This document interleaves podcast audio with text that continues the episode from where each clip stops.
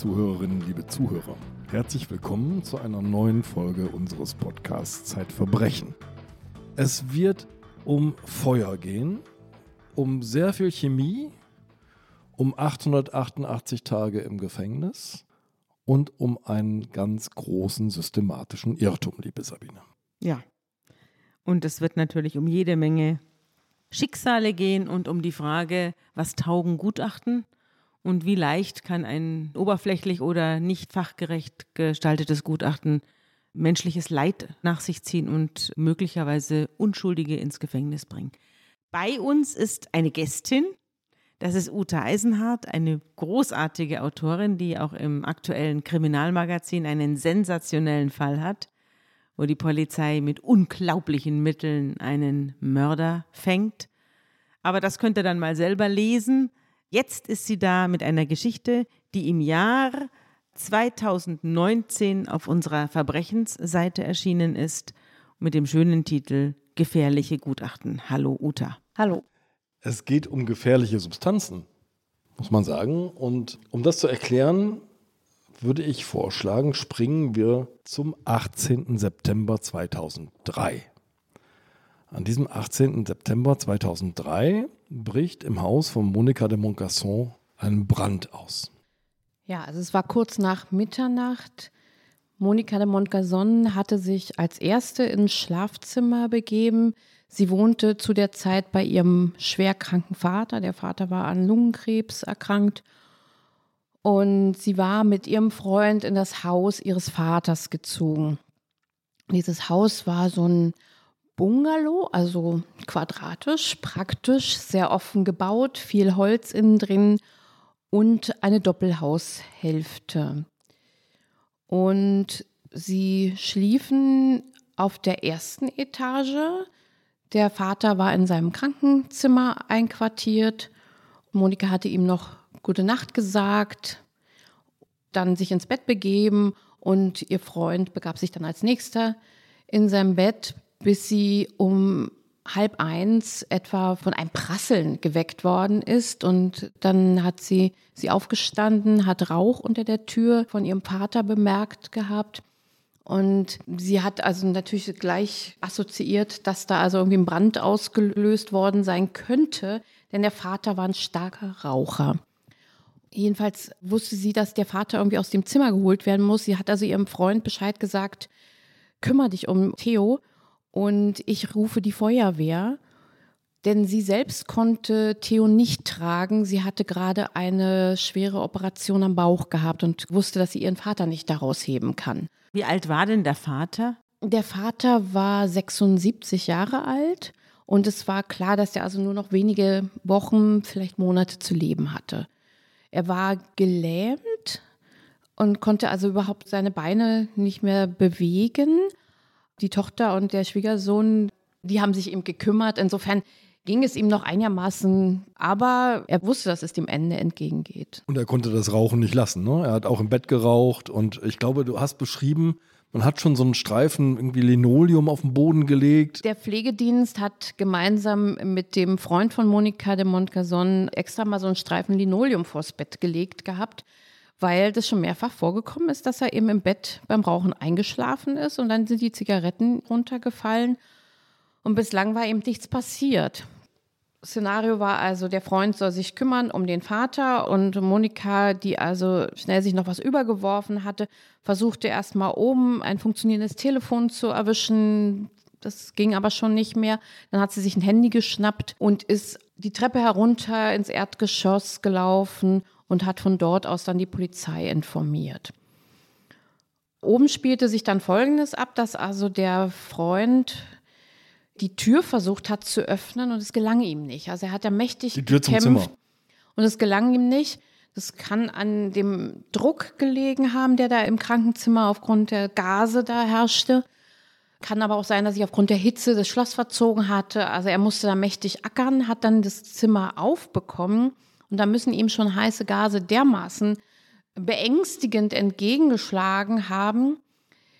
Auf jeden Fall hat er schon mal erstmal Panik bekommen. Er muss aber zum Bett getreten sein, weil es gab eine Verletzung an seinem Fuß, die mit einem Dorn im Bettgestell in Übereinstimmung zu bringen war. Aber er hat es also nicht mehr geschafft, den Vater sah, sich zu greifen und den irgendwie zu retten. Er war auch Alkoholiker, war auch natürlich an diesem Abend auch betrunken gewesen. Und er hat sich dann in seiner Panik mit einem Sprung aus dem Schlafzimmer, aus dem gegenüberliegenden Schlafzimmer, ja, gerettet. Ja, also er hat, ist auf ein Treppengeländer geprallt und hat sich also das Becken mehrfach gebrochen, also wirklich schwerst verletzt, lag er dann unten im Garten. Und der Vater kam um. Der Vater starb in den Flammen und die Feuerwehr kam auch sofort, hat es auch nicht mehr geschafft, ins Haus da irgendwie reinzugehen, weil eben Qualm und Feuer machten ein Betreten des Hauses völlig unmöglich. Na, du schilderst das, ne? Monika de Moncasson möchte jetzt zu, zu ihrem verletzten Freund nach draußen, öffnet die Haustür und in dem Moment strömt so viel Luft rein, dass das Feuer jetzt erst recht entflammt. Ja, also wir haben eigentlich zweimal dem Feuer Nahrung gegeben. Einmal, dass der Freund die Krankenzimmertür überhaupt aufbekommt. Da kommt erstmal so ein gewisser Durchzug. Dann springt er aus dem Schlafzimmerfenster, haben wir also weiteren Sauerstoff. Und dann öffnet eben äh, Monika de Montgazon, die also eben das Haus verlässt, unten die Erdgeschosstür, also die Haustür, um eben ihre Schuhe anzuziehen.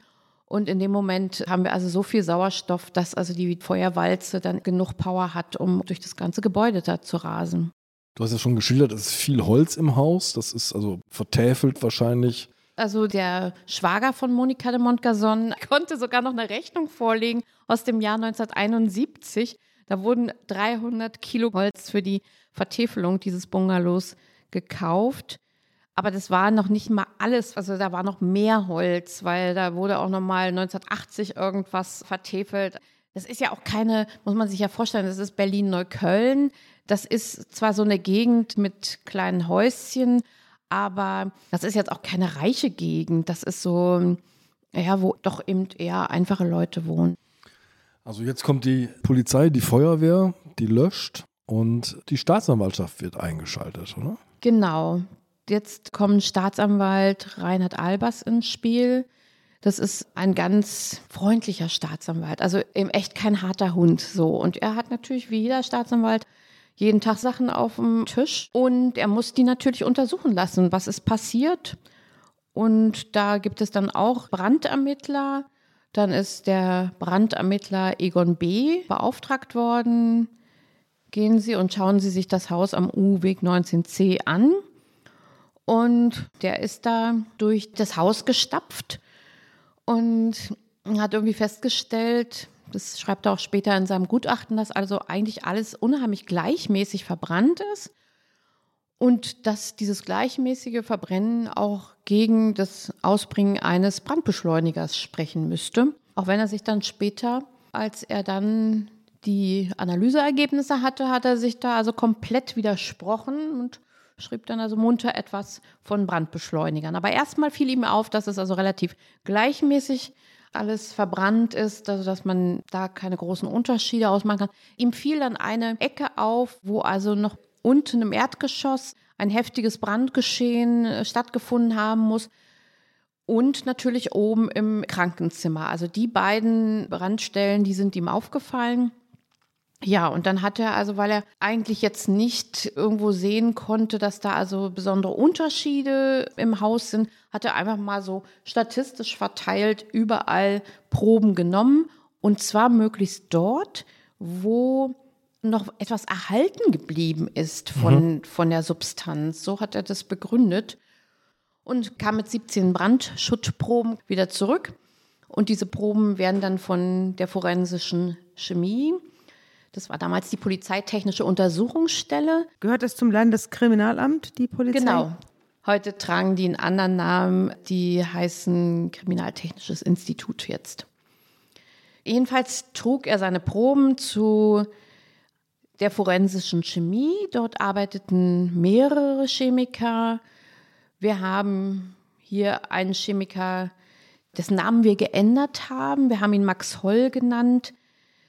Max Holl steht jetzt nicht nur unbedingt für einen Chemiker, sondern Max Holl steht eigentlich für die ganze Truppe der forensischen Chemie, die dort zusammengearbeitet hat und die sich da relativ einig war. Genau, also Max Holl analysiert jetzt nun diese Brandschuttproben. Das ist also wirklich höchste Chemie, die da stattfindet, dass man also eben das Ganze erstmal in einen Gaschromatographen einbringt. Also der Brandschutt, da kommt ja alles zusammen, alles, was man im Haushalt hat, Kunststoff, natürliche Stoffe, alles, was die Welt so hergibt. Und da ist alles drin. Und da zieht man also aus dem Brandschutt Probenröhrchen. Dieser Brandschutt, der kommt ins Labor und wird erstmal auf 70 Grad erhitzt in kleinen Aluminiumtütchen. Das ist also der erste Schritt, den der Chemiker unternehmen muss. Dann wird ein kleines Loch in die Tüte geschnitten und da wird ein Röhrchen hineingesteckt. Und weil ja das auf 70 Grad erhitzt ist, haben sich das ja schon entweicht Gase. flüchtige Substanzen. Genau, Genau. genau. Also diese Gase interessieren ja. So. Und das wird dann in eine ganz kleine, also man muss sich das so vorstellen, das ist also 0,25 Millimeter, also super, super, super dünn, ist das eine Säule. Da wird es hineingespült und diese Säule wird weiter erhitzt. So, wir haben also, also eine ganz, ganz kleine, dünne Säule und jetzt werden diese Gase weiter erhitzt und jetzt haben wir eben einen unterschiedlichen Siedepunkt von diesen Gasen und anhand dieses unterschiedlichen Siedepunkts unterscheiden sich dann diese Gase und der Chemiker guckt dann eben nach, wann verlassen denn diese Gase das Röhrchen und dann kann er eben Aussagen treffen über die Substanzen. Also wenn wir jetzt als Brandbeschleuniger zum Beispiel Spiritus haben und uns interessiert ja gerade hier der Spiritus, der besteht eben aus fünf Substanzen Alkohol und Wasser, na klar. Und dann wird Bitterstoff noch zugesetzt und es werden noch drei Vergällungsstoffe hinzugesetzt. Damit beschäftigen wir uns dann nachher. Aber eben der Alkohol zum Beispiel, wenn der eben in diesem Gaschromatographen drin ist, dann verlässt er diese Säule nach 78 Sekunden und dann weiß man, okay, also das ist dann der Alkohol. Und so verhält es sich eben mit den anderen Bestandteilen eben auch. Die haben also alle ihre Zeiten, wo sie ankommen müssen. Du siehst mich in sentimentaler Erinnerung leise grinsen, denn auch ich habe schon an einem Gaschromatographen gearbeitet. Schön. Es ist tatsächlich nicht so ganz einfach. Die Säule dient dazu, diese Substanzen zu trennen. Und am Ende, das kann man vielleicht sagen, kommt so eine Kurve raus und die hat so gewisse Peaks in der Kurve. Und je nachdem, wo diese Peaks in der Kurve auftauchen, ist das quasi der Fingerabdruck einer Substanz. Und so kann man herausfinden, welche Substanzen sind in dieser Probe denn enthalten. Und ob da Brandbeschleuniger im Spiel war. Genau. Und Brandbeschleuniger, du hast es schon gesagt, ne? Brennspiritus, das ist natürlich so ein typischer Brandbeschleuniger, der auch deswegen ganz beliebt ist, weil er eigentlich ziemlich flüchtig ist. Der ist schwer nachzuweisen. Naja, aber auf der anderen Seite haben wir also kein super Flammenbild. Ne? Also da greife ich natürlich vorweg. Äh, Wir haben ja später dann Lehrfilme uns angeguckt zum Abbrennen von Spiritus. Das ist eine klägliche Flamme, die da entsteht. Also im Vergleich jetzt zu Benzin. Ja? Ja. Aber das Interessante natürlich für die forensische Chemie ist, das hat nur fünf Stoffe, die ich nachweisen kann. Und das ist natürlich super schwer nachzuweisen. Das ist eine Riesenherausforderung. Eigentlich kann man es nur nachweisen, wenn man irgendwo noch Spiritus in der Form von Spiritus halt findet, nämlich ein Rinnsal unter irgendeiner Bodenritze, ja. Also sonst kann man es eigentlich nicht nachweisen. Wir müssen mal einmal zurück zu diesen 17 Proben, die jetzt Ja. da im Labor gelandet sind. Denn in 16 davon glauben die Chemiker, Spiritus nachweisen zu können. Genau. Darum geht es die ganze genau, Zeit. genau. Ja. Und das ist jetzt auch ganz interessant. Massenspektrometer heißt dieses Gerät. Und da geht es eben auch darum, genau herauszufinden, mit welchen Substanzen man es zu tun hat. Und jetzt habe ich also erfahren, wahrscheinlich wird Andreas mir das noch besser erklären können, aber dass eben diese Gase, die man da eben gewonnen hat aus diesen Brandschuttproben, die werden mit 70 Elektronenvolt beschossen und dann bewegen sich diese Teilchen, diese ionisierten Teilchen auf einem Magnetfeld und die bewegen sich auf Flugbahnen unterschiedlicher Radien. Also das ist wirklich ganz, Oh ganz höchste Naturwissenschaft, ja. Und dann können sie also getrennt werden und gezählt werden. Und jetzt dieses Zählen ist total wichtig. Also ein Vergällungsstoff des Spiritus ist 3-Methyl-2-Butanon. Und der hat eben eine ganz wichtige Massezahl, die ist nämlich 86, also der Masseladungswert ist 86, der ist super wichtig für diese Substanz. ja.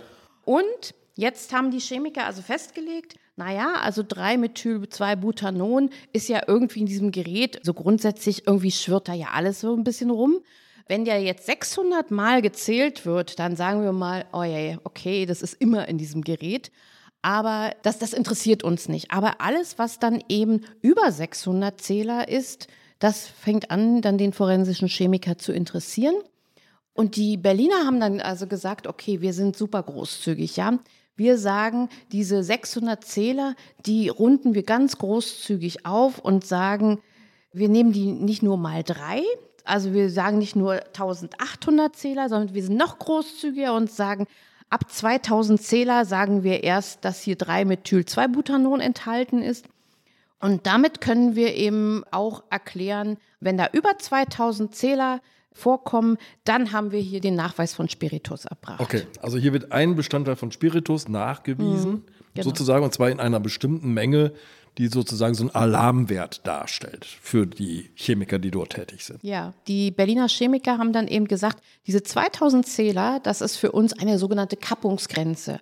Ab dieser Kappungsgrenze, so drückten sie sich aus, könnten sie also unterscheiden, alles, was über 2000 ist, das ist dann also Spiritus 3-Methyl 2-Butanon.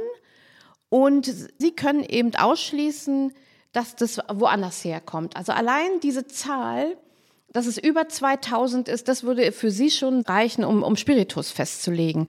Und das ist, möglicherweise ist es eine Fehlformulierung gewesen, die sie nicht mitgekriegt also, haben. Ich kenne das Wort Kappungsgrenze nur aus dem Mietrecht, mhm. ehrlich gesagt. Da wird dann so der obere Mietendeckel sozusagen damit beschrieben.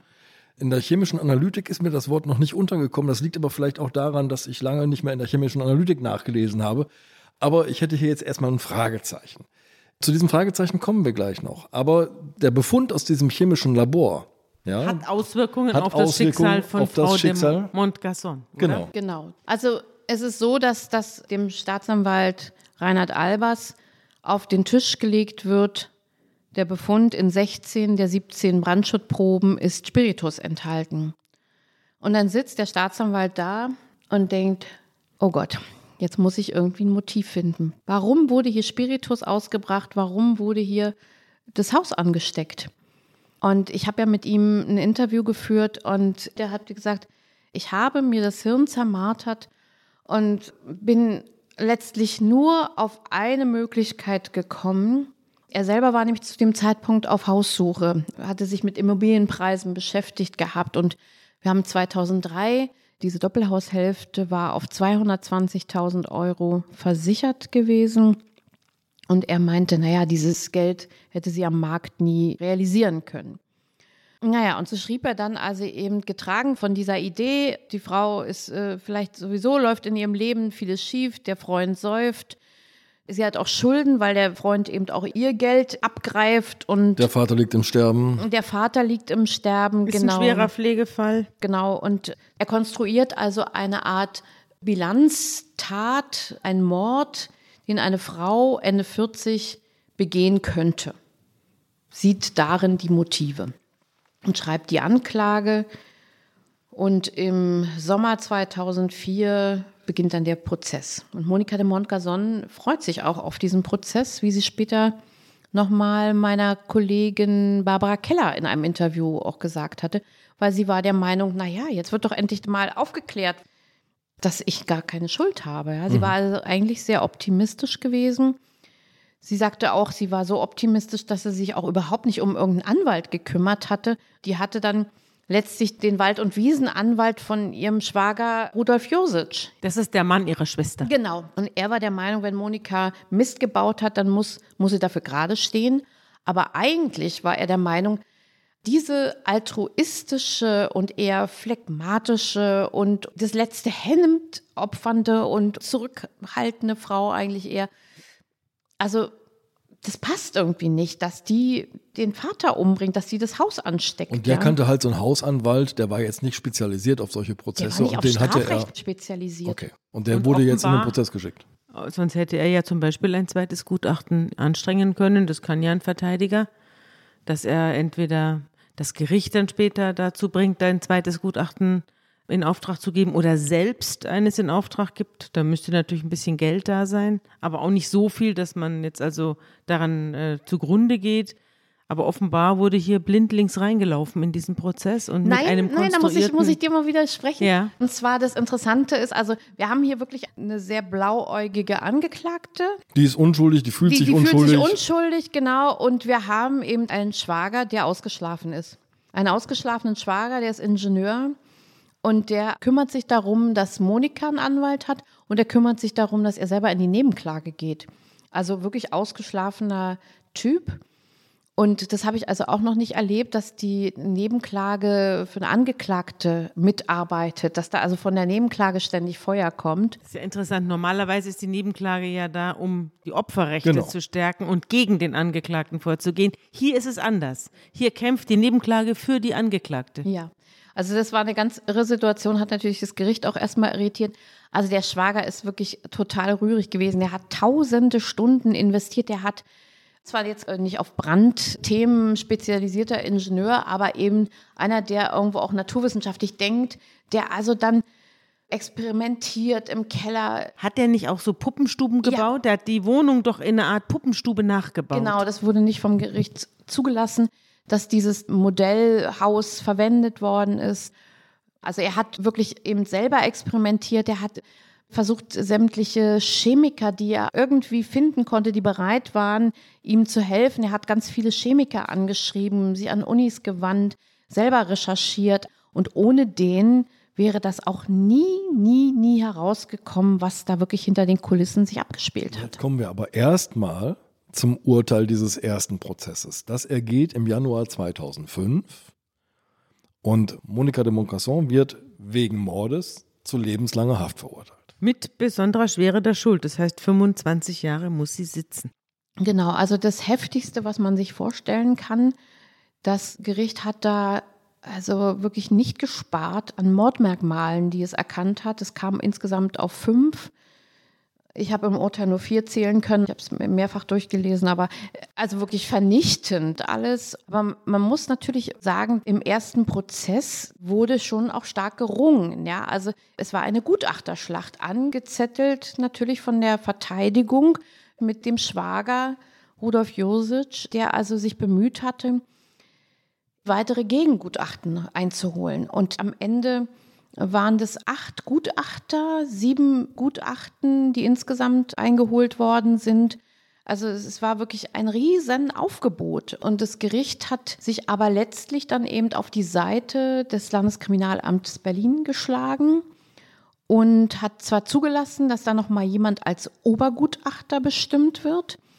Der hat zwar dieser Spiritus-Theorie nicht nachhängen wollen, hat aber gesagt, okay, es muss hier zwei Brandausbruchsstellen gegeben haben. Und da war das Gericht also eben, ah, juhu, wenn wir zwei Brandausbruchsstellen haben, dann haben wir keine Zigarette und dann ist es kein Unglücksfall. Gelähmter Mann mit einer Zigarette kann nur eine Brandausbruchstelle gewesen sein. Genau. Und insofern wurden alle anderen Gutachten Es gab also auch entlastende Gutachten, die Es- gesagt haben, das ist ein natürliches Feuer gewesen. Es gab Gutachten, die gesagt haben, es war eine brennende Zigarette. Also es waren zwei Gutachter, die von der Verteidigung beauftragt worden sind und die ganz klar zu dem Ergebnis gekommen sind, dass es eben die brennende Zigarette im Krankenzimmer gewesen ist. Schrecklich. Und die sprachen dann davon, verwendeten dann das Wort Backdraft und es wurde auch das Wort Flashover das erste Mal im Gerichtssaal dann benutzt. Was sind das für Begriffe? Was beschreiben Na, die? das, mm,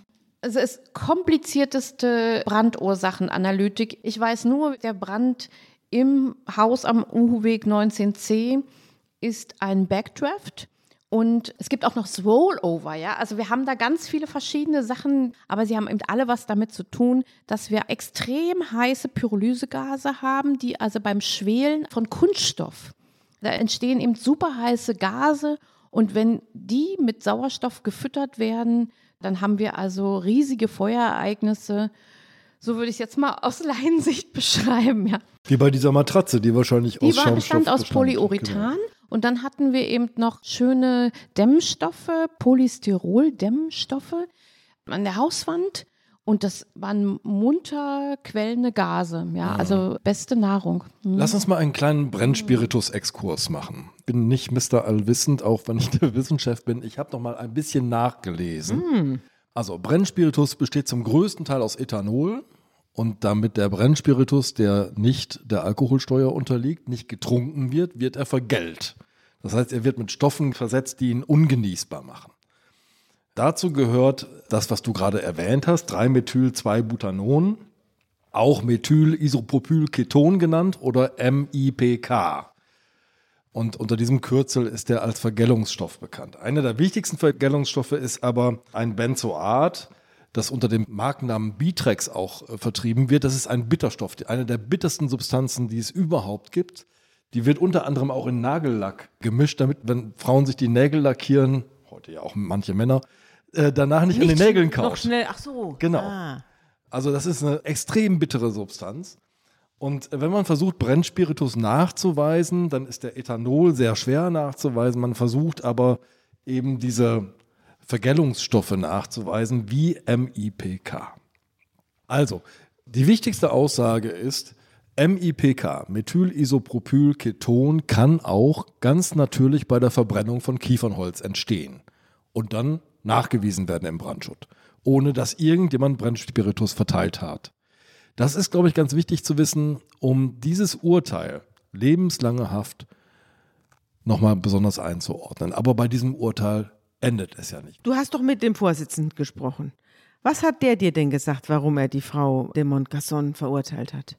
Für ihn ist sie bis heute die Täterin, weil sie hat ihren Freund im Krankenhaus besucht, eine Woche nach dem Brand und hatte sich mit ihm unterhalten, hatte über die nächsten Schritte gesprochen, dass man sich ja jetzt beim Sozialamt melden muss und dass man irgendwie wieder neue Sachen beschaffen muss, dass man Geld bekommen muss. Und dann ging es eben darum, naja, also die beiden hatten schon vermutet gehabt, dass das eben der rauchende Vater gewesen ist und wussten ja, dass der Vater Schuld hat. Und naja, also wird dann die Versicherung überhaupt zahlen? Und Monika de Montgazon hatte sich aber auf Hinweis eines Bekannten schon erkundigt gehabt bei der Versicherung. Und da wurde auch schon gesagt, auch bei fahrlässiger Brandstiftung wird bezahlt.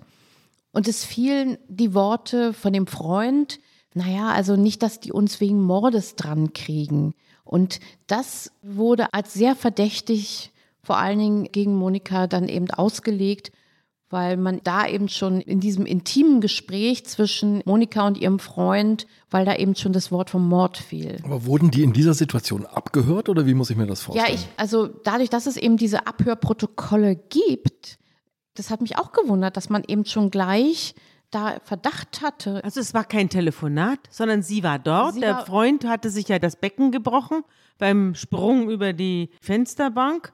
Und jetzt lag er da und die haben offenbar das Krankenbett verwanzt gehabt. Genau, so muss es gewesen sein. Also der Vorsitzende ist bis heute davon überzeugt, dass sie es gewesen ist. Genau. Also es ist so, dass die Verteidigung geht in Revision und wie gesagt, wir haben einen Verteidiger, der wirklich nicht auf Strafrecht spezialisiert ist, aber der eben gefüttert wird von Rudolf Josic und offensichtlich auch gut gefüttert wird.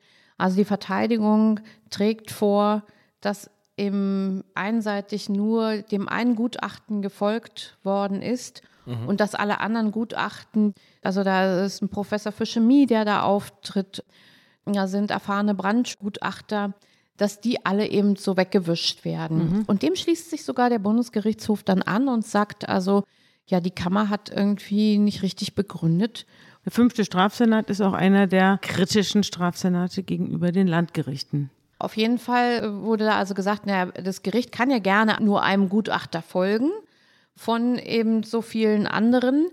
Aber dann muss es wirklich jedes einzelne Gutachten analysieren und genau äh, begründen, warum es diesem Gutachten nicht folgt. Und das ist nicht passiert. Und damit war es vom Tisch. Und dann? 11. Januar 2006 war das gewesen.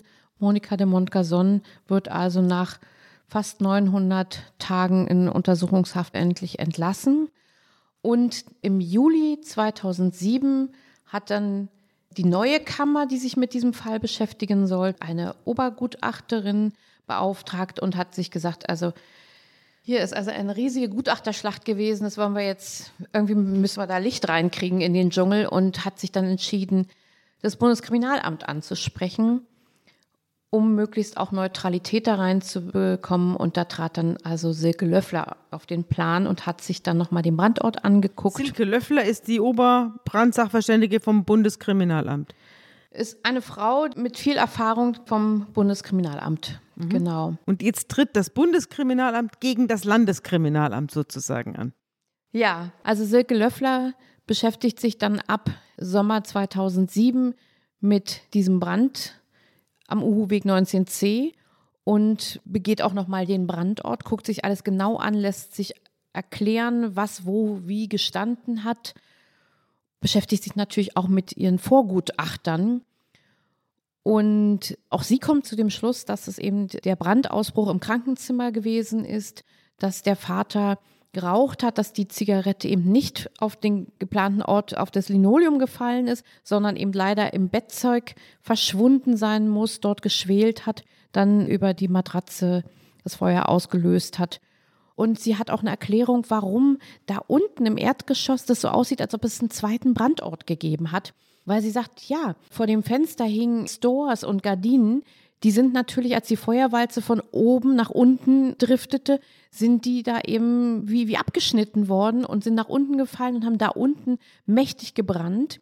Und ein riesiger Wandteppich, dem erging das genauso. Und die haben das sogar geschafft, also dass man sich das auch mal vorstellen kann, was da für Temperaturen geherrscht haben. Die haben geschafft, einen Fernseher zum Verschwinden zu bringen. Gab es nicht mehr, der, hat sich der aufgelöst. Nicht, der war nicht mehr sichtbar, der war nur noch ein Glasklumpen, ja. Also solche Temperaturen haben Ja, da Wahnsinn. geherrscht, ja. Unglaublich Genau. gefährlich auch. Werbung.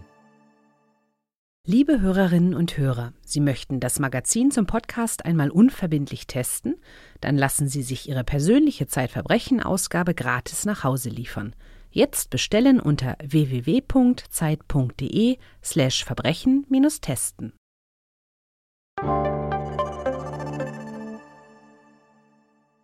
Und jetzt gibt es den Auftritt dieser Gutachterin vor Gericht. Ja, wir sind jetzt im April 2008. Genau, interessanterweise am 66. Geburtstag des forensischen Chemikers Max Holl, Der das alles verbockt der hat. das alles verbockt hat, genau, zusammen aber auch mit seinen Kollegen, muss man Ja, sagen. ja.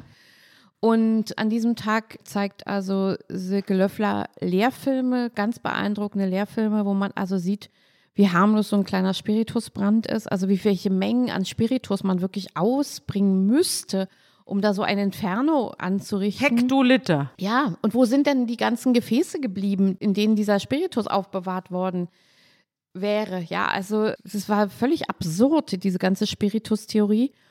Und sie zeigt eben auch einen Lehrfilm darüber, was man unter einem Backdraft versteht. Und man sieht also eben diese Feuerwalze und man erkennt, man versteht endlich, das hat man ja auch als Laie überhaupt nicht kapiert. Natürlich weiß man, ja, die Gase und das Feuer, das züngelt nach oben. In der Regel breitet sich ein Brand von unten nach oben aus. Nein, aber so eine Feuerwalze, die also vor allen Dingen von Drücken, von riesigen Drücken gesteuert ist und die sich einfach nur ausbreiten will, ja, die geht auch mal von oben nach unten. Ne? Und das waren eigentlich so die beeindruckendsten Bilder und dann auch diese klare Art, wie sie aufgetreten ist und dann so Worte verwendet hat, dass sie also doch die Vorgehensweise der LKA-Gutachter für problematisch hält und ja, nicht für Lege Artis und so weiter. Also sie hat da nicht böse Worte fallen lassen, sondern wirklich echt nur so kleine Nadelspitzen. Und die waren ja auch alle anwesend, interessanterweise. Sie sind alle Wie gekommen haben die denn Prozess. reagiert? Du hast ja auch mit Herrn Holl dann auch gesprochen und ihn gefragt, wie er die Sache jetzt findet, nachdem hier jemand seinetwegen ins Gefängnis gekommen ist.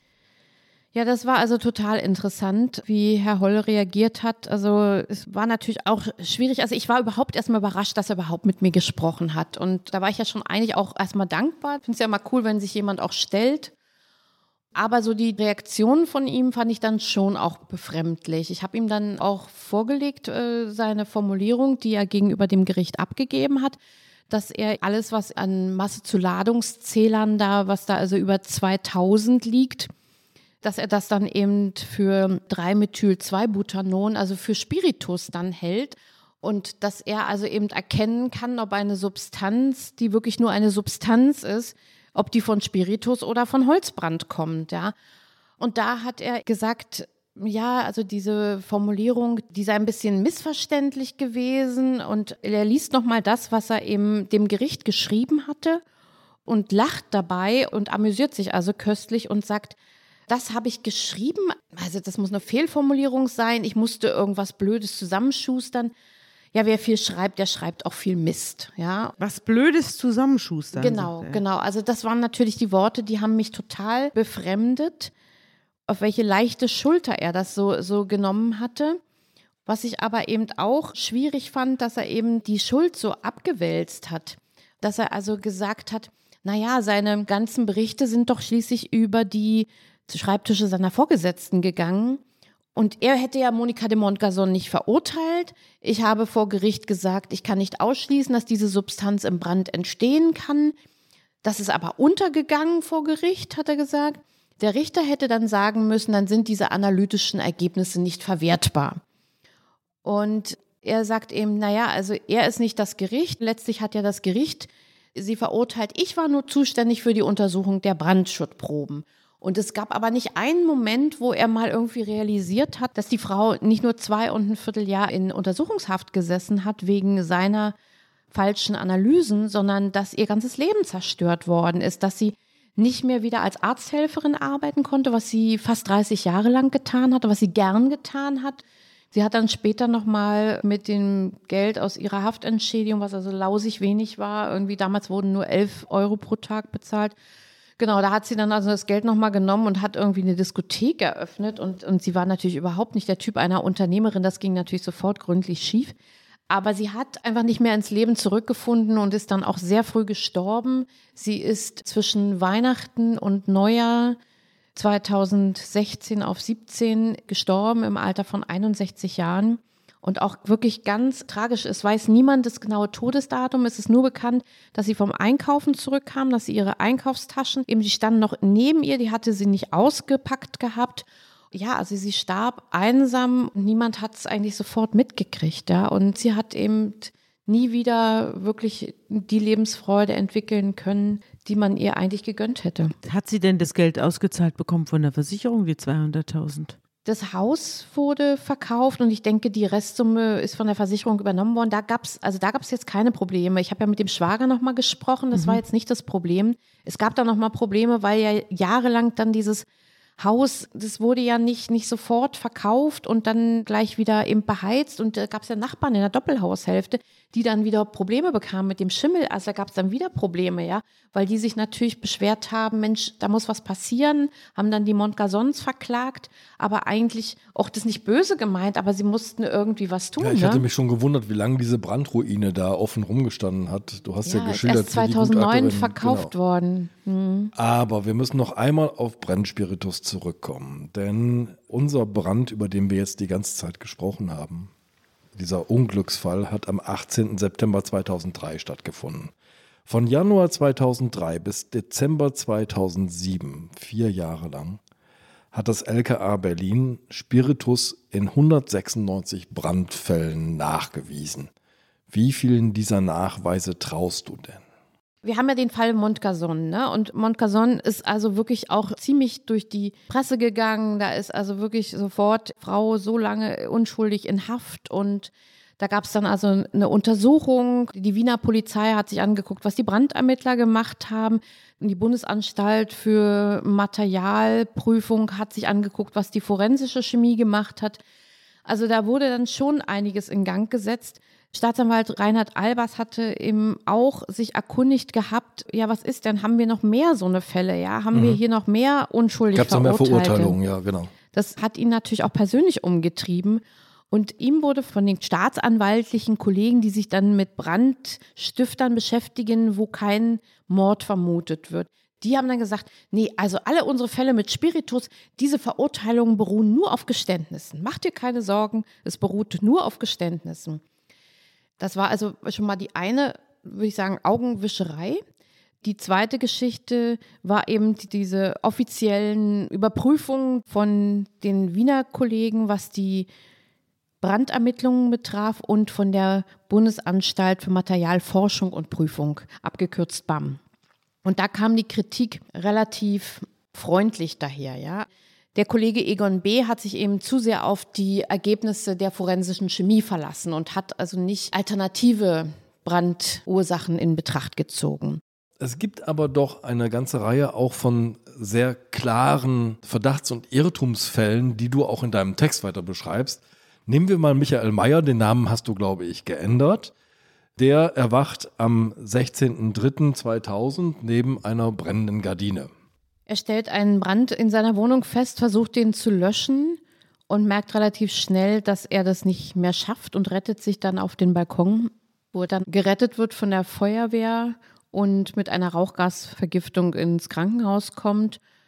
Und er hat keine Versicherung auf seine Wohnung da abgeschlossen. Das hat ihn wahrscheinlich vor der Untersuchungshaft bewahrt. Aber er steht ganz schnell wegen dieser positiven Spiritusproben als Brandstifter unter Anklage und wird erstmal beim, vom Amtsgericht zu einer Haftstrafe verurteilt.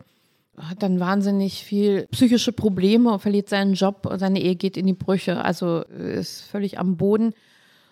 Und er weiß, er geht in die nächste Instanz zum Landgericht, aber in dieser Zeit fallen ihm wiederum weitere Menschen auf, die also auch angeblich mit Spiritus Brand gelegt haben sollen. Und er beginnt, diese Prozesse zu besuchen und geht also als erstes zu dem Prozess des Postbeamten Andreas R. Dem wird sowas ähnliches vorgeworfen wie Frau Montgason. Der hat einen schwerbehinderten Sohn und da wird ihm auch unterstellt, den wolle er los sein und hätte deswegen Spiritus verspritzt und die ganze Sache dann angezündet unter einem hölzernen Kinderbett. Und das Irre ist, dass der Sohn überhaupt nicht in diesem Bett gelegen hat, wo der Brand ausgebrochen ist. Also es hat aber niemanden richtig interessiert. Am Ende ist es dann der Richter, der einfach sagt, also ist mir wurscht hier, was hier ein Gutachten vom LKA vorgetragen wird. Es gab auch ein Gegengutachten dem der Richter dann eben beigetreten ist und gesagt hat, also es braucht einfach einen völlig anders strukturierten Menschen, der seinen behinderten Sohn auf diese Art und Weise umbringt. Und auch Michael Mayer sagt ja, dass er, er hat ja das dann heil überstanden am Schluss halbwegs. Er sagt ja am Schluss, ich hatte Glück, dass ich nicht versichert war. Sonst wäre das als Motiv gedeutet äh, worden und sie hätten mich gleich verhaftet. Ja. Also im Gegensatz zu Frau Montgason hat man hier kein Motiv gefunden. Ja, und natürlich der Rückhalt in der Familie hat ihn auch gerettet. Ne? Er sagte, wenn, wenn die nicht zu mir gehalten hätten, dann hätte ich mich auch aus dem Fenster gestürzt. Er findet dann noch einen weiteren Fall, nämlich den Fall des Immobilienmaklers Boris B. Da ging es darum, Boris B. wollte sein Haus renovieren und man hatte eben alles so in Umzugskisten gestellt, so natürlich die Ecken freigeräumt und viele Umzugskisten standen dicht bei dicht. Und er ging gerade mit seinem Hund Gassi und in der Enge muss der Hund den Deckenfluter umgeworfen haben.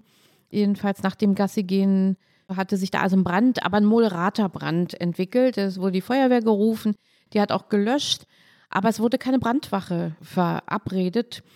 Weder von der Feuerwehr noch, dass der Hausherr da mal aufpassen soll. Der döste dann im Garten und die Ehefrau war bei der Nachbarin, also keiner hat dann mitbekommen, bis das Haus dann eben auch völlig im Brand stand. Auch hier wurde wieder Spiritus gefunden. Der Immobilienmakler musste in Untersuchungshaft. Auch da gab es gegnerische Gutachten, ein Obergutachten, was ihn dann gerettet hat. Er wurde dann freigesprochen, interessanterweise vom gleichen Richter, der Monika de Montgazon verurteilt hat. Also sie hätte eigentlich schon Erfahrung haben müssen mit dieser ganzen Spiritus-Thematik. Auf jeden Aber Fall. dieser Michael Mayer hat doch dann eine ganze Liste angelegt. Der hat doch dann angefangen, systematisch Leute zu suchen und zu finden. Also es ist so, Michael Mayer ist auf Andreas R. und auf Boris B. gestoßen. Und dann habe ich mit Michael Mayer gesprochen gehabt und da hat er mir also diese beiden Namen genannt und ich bin dann in die Archive von der Pressestelle vom Landgericht Berlin gegangen und habe da stundenlang mir also sämtliche Berichterstattungen angeguckt und bin auf alle möglichen Fälle, auch Brandstiftung mit Spiritus gestoßen und habe dann noch weitere Fälle zutage gefördert, wo in den meisten Fällen es so gewesen ist, dass die Richter dann letztlich gesagt haben, nee, sie sind also nicht von der Schuld der Angeklagten eben überzeugt, sodass also keine Verurteilung stattgefunden hat, bis auf Paul K., der beschuldigt worden ist, nach einem Streit mit seiner Alkoholikerfreundin aus Frust einen, einen Brand gelegt zu haben. Also du hast gefunden einen 59-jährigen der 2002 nach sechsmonatiger Untersuchungshaft vom Vorwurf der schweren Brandstiftung mit Todesfolge freigesprochen worden ist. Einen 37-jährigen Gerüstbauer hast du gefunden, der fünf Monate in U-Haft saß, bis die Richter davon überzeugt waren, dass er nicht am Tod seines Freundes schuld war. Du hast einen türkischen Dönerverkäufer gefunden, dem vorgeworfen worden war, einen Brand mit Spiritus verstärkt zu haben. Also das mit dem Dönerverkäufer, das war nämlich noch ganz interessant. Da gab es ein Rundschreiben an die Rechtsanwälte Berlins von Seiten der Staatsanwaltschaft, ob die nicht noch Fälle haben, wo aufgrund von Spiritus, Brandstiftung mit Spiritus verurteilt worden ist. Und da meldete sich eben ein Anwalt und sagte, er hat hier einen Dönerverkäufer, den es eben getroffen hatte, der soll angeblich einen Brand verstärkt haben mit Spiritus. Und stattdessen waren es aber eben Feuerzeuge, die zum Verkauf bestimmt waren, die eben in Brand geraten sind. Ja. Aber er konnte diesen Dönerverkäufer nicht mehr ausfindig machen. Der hat eine Haftstrafe auf Bewährung bekommen, aber er hätte ihn ja gerne völlig rehabilitiert und konnte ihn nicht mehr ausfindig machen. Also es gab eine ganze Gruppe, eine ganze Latte. Hat sich denn jetzt nach diesen Erkenntnissen, dass das mit dem Brennspiritus eben einfach ein Holzweg ist, hat sich danach irgendwas geändert beim Landeskriminalamt oder werden nach wie vor Berliner, wenn es irgendwo raucht, verurteilt? Ja, das Interessante ist ja, wie dieser ganze Komplex so aufgelöst worden ist. Also Monika de Montgazon hat vom Polizeipräsidenten einen Brief bekommen, einen Entschuldigungsbrief der ist auch einmalig, weil der kam eben, nachdem die Wiener Polizei da und die Bundesanstalt für Materialforschung und Prüfung da relativ moderat in ihrer Kollegenschelte da waren. Da, da, kam eben der Brief von Dieter Glitsch, war damals Polizeipräsident und hatte eben an Monika de Montgazon geschrieben, die tatsächlichen Ursachen der Brandentstehung im Hause ihres Vaters bleiben damit weiter ungeklärt.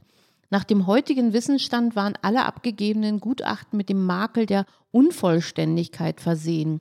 Sie hätten aufgrund des heute vorhandenen Tatsachenmaterials bereits in der ersten Instanz nicht verurteilt werden dürfen. Die Beweiswürdigung obliegt zwar dem Gericht, ich bin mir aber der Mitverantwortung meiner Behörde für das Zustandekommen dieses Urteils bewusst. Die Frage, ob die damals Handelnden den heutigen Wissensstand hätten erreichen können oder nicht, kann ich nicht beantworten. Unabhängig davon bedauere ich zutiefst, dass sie über Jahre hinweg unter der Last des Verdachts und des Verfahrens zu leiden hatten. Wegen des Beitrags, den die polizeilichen Ermittlungen dazu geleistet haben, bitte ich Sie um Verzeihung mit freundlichen Grüßen. Also, oh, da haben irgendwie Juristen mitgedrechselt. Das ist ganz schwierig. Und mich hat natürlich auch sehr befremdet, dass immer so getan worden ist, als ob das so ein einmaliger Ausrutscher war. Und dass aber eben schon der betroffene Michael Mayer auf weitere Fälle gestoßen ist und ich in den Archiven noch weitere Fälle gefunden habe. Insgesamt sind wir da, glaube ich, auf acht Fälle gekommen. Und es sind nie Köpfe dafür gerollt. Ja. Wir haben wahrscheinlich nur die Spitze des Eisbergs gefunden. Es sind nie die Köpfe dafür gerollt, sondern Max Holl ist also sanft in die Pensionierung geglitten. Danach ist sein Chef, sein Vorgesetzter in die Pensionierung entlassen worden. Und dann gab es noch eine weitere Chemikerin, ja, also von der ich weiß, dass sie solche Gutachten mit Spiritus abgegeben und unterstützt hat. Da ist nie gesagt worden, wir haben hier wirklich eine systematische Problematik. Inzwischen ist aber die Forschung weitergegangen. Sie wird auch von der Feuerwehr weitergetrieben. Und ich habe hier einen Jahresbericht des Instituts der Feuerwehr Sachsen-Anhalt. Bei diesem Institut gibt es Klaus Steinbach und Klaus Steinbach hat Brandversuche unternommen und Analyseversuche mit Gaschromatographie und Massenspektroskopie und hat die Daten zusammengestellt und schreibt in seinen Schlussfolgerungen, der alleinige Nachweis von MIPK, das war die Substanz, über die wir die ganze Zeit gesprochen haben, ist als nicht ausreichend anzusehen, um einen Brandspiritus als Brandbeschleuniger nachzuweisen. Und er sagt, alles, was wir hier an Spurenaufnahme bis hin zur Spurenverwertung sehen, muss jetzt dem neuen Sachstand angepasst werden. Das stammt aus dem Jahr 2009. Ich hoffe, dass dieser Sachstand jetzt inzwischen in das aktuelle Verfahren bei solchen Fällen eingeflossen ist. Es war viel Chemie in dieser Folge, brandgefährliche Chemie und brandgefährliche Gutachten, ehrlich gesagt. Vielen Dank für diesen Einblick. Gut, dass du da warst. Tschüss.